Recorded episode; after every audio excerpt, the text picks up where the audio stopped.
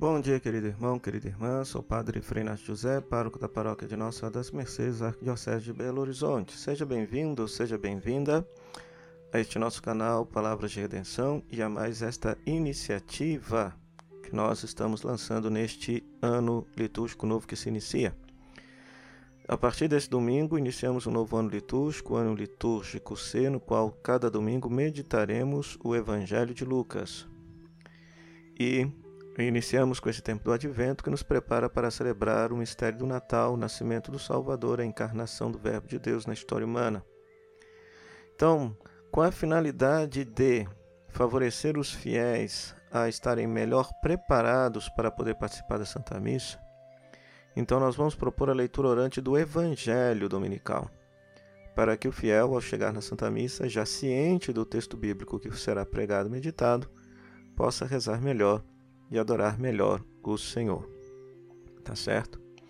Então, nesse primeiro domingo do tempo do Advento, convido você a abrir sua Bíblia. É Lucas, capítulo 24, Lucas, capítulo 21, melhor dizendo, versículo 25 a 28 e versículo 34 a 36. Lucas, capítulo 21, versículo 25 a 28 e versículo 34 a 36. Vamos escutar esse trecho. O Senhor esteja convosco, Ele está no meio de nós. Proclamação do Evangelho de Jesus Cristo segundo Lucas. Glória a vós, Senhor. Naquele tempo disse Jesus a seus discípulos: Haverá sinais no sol, na lua e nas estrelas. Na terra, as nações ficarão angustiadas com o pavor do barulho do mar e das ondas. Os homens vão desmaiar de medo só em pensar no que vai acontecer ao mundo, porque as forças do céu serão abaladas. Então eles verão o Filho do Homem vindo numa nuvem com grande poder e glória. Quando essas coisas começarem a acontecer, levantai-vos e erguei a cabeça, porque a vossa libertação está próxima. Tomai cuidado para que vossos corações não fiquem insensíveis por causa da gula, da embriaguez e das preocupações da vida, e esse dia não caia de repente sobre vós pois esse dia cairá como uma armadilha sobre todos os habitantes da terra, de toda a terra. Portanto, ficai atentos e orai a todo momento, a fim de terdes força para escapar de tudo que deve acontecer e para ficardes em pé diante do Filho do Homem. Palavra da salvação, glória a vós, Senhor. Pois muito bem, este texto quer nos mostrar que a libertação está próxima. Né? É esta a intenção deste discurso escatológico de Jesus no Evangelho de Lucas. Os versículos 25 e 28 descrevem a segunda vida de Jesus e apresentam, em relação ao mesmo texto lá em Mateus e em Marcos, uma particularidade, um detalhe que só aparece aqui no Evangelho de Lucas. A vinda de Jesus causará discriminação entre os homens. De que forma?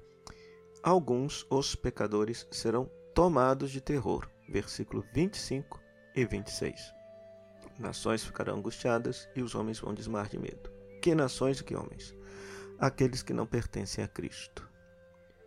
Enquanto que os cristãos, vejam só, levantarão a cabeça, porque a libertação está próxima. Versículo 28.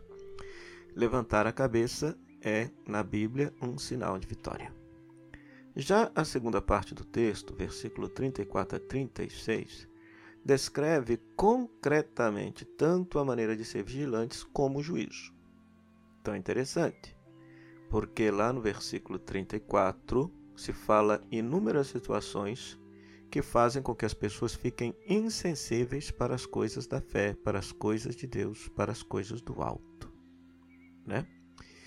E veja só, e esse dia, o dia do juízo, a vinda gloriosa do Filho do Homem, é como uma armadilha, uma rede que a Bíblia utiliza para indicar um perigo inesperado em várias outras passagens. E esse dia do juízo, somente pela oração, versículo 36, veja só, pela união com Deus, é que é possível escapar desse dia e ter força para suportar a presença do juiz. Então é interessante esse tema da oração porque é um tema muito caro ao Evangelho de Lucas. Diferente de Mateus, Marcos e João, Jesus, sempre nas ocasiões mais importantes de sua vida, ele está rezando. Então, Jesus está rezando no batismo, Jesus reza para escolher os discípulos. Quando Jesus está transfigurado, ele está rezando. Quando Jesus está no Horto das Oliveiras, ele também reza. Quando ele está na cruz, ele reza. E aqui, ao falar do juízo, ele fala que quem reza escapará ao dia do juízo. Né? Então, este é o textinho que nós temos para meditar. Então, o que, é que você vai fazer, meu querido irmão, minha querida irmã? Você vai reservar meia hora deste dia, desta sexta-feira, ou deste sábado, ou deste domingo. O importante é que você faça esse exercício espiritual antes de ir para a missa. Você vai reservar meia horinha, vai fazer silêncio. Se você quiser colocar uma música instrumental de fundo para te ajudar a rezar, para te ajudar a concentrar, para criar um ambiente de oração então isso é muito importante, né? Então você acenda uma vela, abra sua Bíblia, coloque é, essa, essa musiquinha de fundo, invoque o Espírito Santo, acalme seu coração, invoque o Espírito Santo, pois a palavra é inspirada pelo Espírito Santo, inspirada pelo próprio Deus. Leia uma, duas, três vezes sem pressa o texto sem pressa e também sem preconceito. Significa com o coração aberto para prestar atenção no que, que a palavra diz, certo? No que, que esta palavra diz. Você vai reparar que alguma palavra do texto lhe chama mais atenção, te toca mais o seu coração. Aí você vai para o segundo passo da oração, que é meditar. Por que, que esta palavra do texto te chamou a atenção? O que, que ela tem a ver com a sua vida concreta? com aquilo que você está vivendo. O que, que ela tem a ver com a sua vida concreta? E daí, pense, reflita, medite. Por que, que esta palavra do texto te chamou a atenção? A partir do que esta palavra te chamou a atenção, aí sim você agora conversa com Deus. Né? E aí você reza, faça sua oração. Converse com Deus como seu Pai de amor, como aquele que está sempre presente na sua vida então, para cada pessoa, a palavra vai inspirar alguma situação. A, um, a uns a palavra vai inspirar louvar, outros rezar, outros interceder, outros pedir perdão.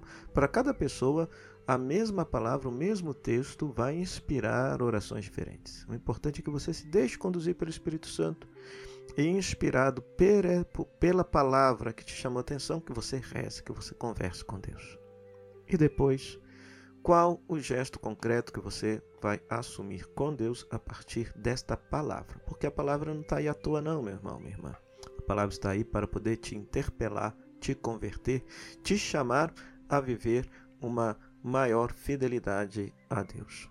É aí que você assuma um gesto concreto, né? Que você tenha um diáriozinho espiritual, um caderninho espiritual, para que você possa anotar este esta passagem bíblica anotar a palavra que te chamou atenção, o versículo que te chamou atenção, a palavra que te chamou atenção, que você possa escrever a sua oração neste caderninho, neste caderninho, a sua oração, aquilo, fazer uma síntese daquela, da, daquilo que você conversou com Deus a partir desta meditação da palavra de Deus, e que você também possa anotar o seu gesto concreto. Como que você, no decorrer desta semana, você vai praticar e viver esta santa palavra de Deus. Então, que Deus te abençoe, que Deus te ilumine, que Deus te proteja, que você possa crescer nesse caminho bonito de discipulado de Jesus. Termino essa reflexão enfatizando a motivação da leitura orante. A Bíblia, para nós cristãos católicos, a palavra de Deus é uma pessoa, a pessoa de Jesus Cristo. Então é a Ele que nós devemos escutar. Então nós meditamos e rezamos a Sagrada Escritura, que é a Bíblia, para ter acesso à palavra com P maiúsculo, que é a pessoa de Jesus. Ele que é a palavra que se fez carne, o Verbo que se fez carne habitou entre nós. Então que você, querido irmão, querida irmã, possa fazer e assumir na sua vida então esta proposta bonita de ler, rezar, meditar e agir, viver a palavra de Deus, a fim de que você comungue da palavra que é a pessoa de Jesus Cristo e ser mais fiel a Ele. Para isso, que Deus possa te abençoar. O Senhor esteja convosco, Ele está no meio de nós. Que a bênção de Deus Todo-Poderoso, Ele que é Pai, Filho e Espírito Santo, desça sobre vós e permaneça para sempre. Amém.